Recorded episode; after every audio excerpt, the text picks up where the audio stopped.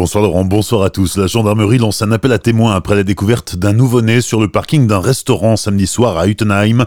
Le nourrisson d'à peine un jour de vie a été découvert par un client du pastoral vers 23h45.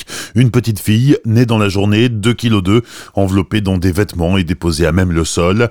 Examinée par les pompiers, elle était en hypothermie mais en bonne santé. Il s'agit probablement d'un accouchement sauvage puisque la fillette n'a pas reçu les soins dispensés à la maternité.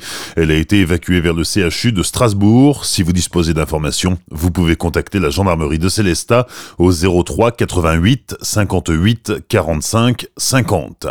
Un habitant de Sainte-Croix-aux-Mines désincarcéré par les pompiers ce week-end au lieu dit Grand Rombac. Son 4x4 a percuté un arbre et l'homme de 68 ans était coincé à l'intérieur. Il s'en tire avec seulement quelques blessures légères à la tête et aux membres inférieurs. Il a été évacué vers l'hôpital de Célestat. Depuis 20h hier soir et jusqu'à demain 8h, les urgences du CHU de Strasbourg sont en grève. Le syndicat Force ouvrière et l'association des médecins urgentistes de France dénoncent des conditions de travail et des conditions de prise en charge des patients devenues très compliquées. Deux opposants au grand contournement ouest de Strasbourg convoqués à la gendarmerie de Wittelsheim ce matin. Une trentaine d'autres membres du collectif Action non violente COP21 sont venus les soutenir. Une femme a été placée en garde à vue pour vol en réunion. Cela concerne le décrochage du portrait d'Emmanuel Macron en mairie de Wittelsheim. Au moins cinq gilets jaunes interpellés par les forces de l'ordre samedi à Strasbourg. Ils doivent être jugés aujourd'hui. Au total, une quarantaine de personnes ont été arrêtées. 20 d'entre elles étaient toujours en garde à vue hier soir. L'acte 24 des gilets jaunes a réuni 2000 manifestants dans la capitale alsacienne. Rapidement, la situation a dégénéré et les forces de l'ordre ont été la cible de jets de projectiles, d'insultes et de violences. Lors des chauffourées, trois policiers ont été blessés, trois manifestants également et encore une riveraine. Elle s'appelle tout simplement la navette cœur de ville nouvelle navette du centre-ville de Colmar a été mise en place ce week-end. Un minibus, 6 mètres de long, 8 places assises, 10 places debout.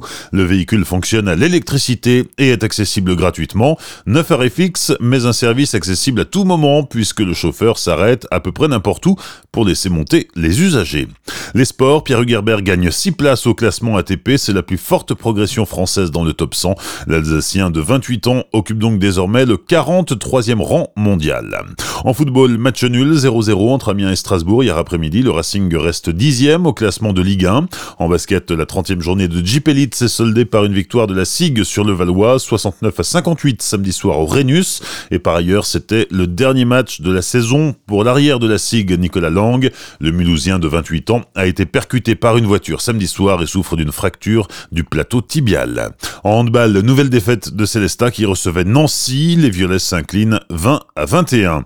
La septième édition des Du Vignoble et de la Ronde du Sonnengland hier à Beblenheim. Quelques 600 participants ont pris le départ des deux courses de 16 et 10 km à travers le vignoble. À l'arrivée, Johan Violas termine en tête les 16 km en 57 minutes 25 secondes. La première femme, Carole Millet, est 30e en 1h12 et 42 secondes.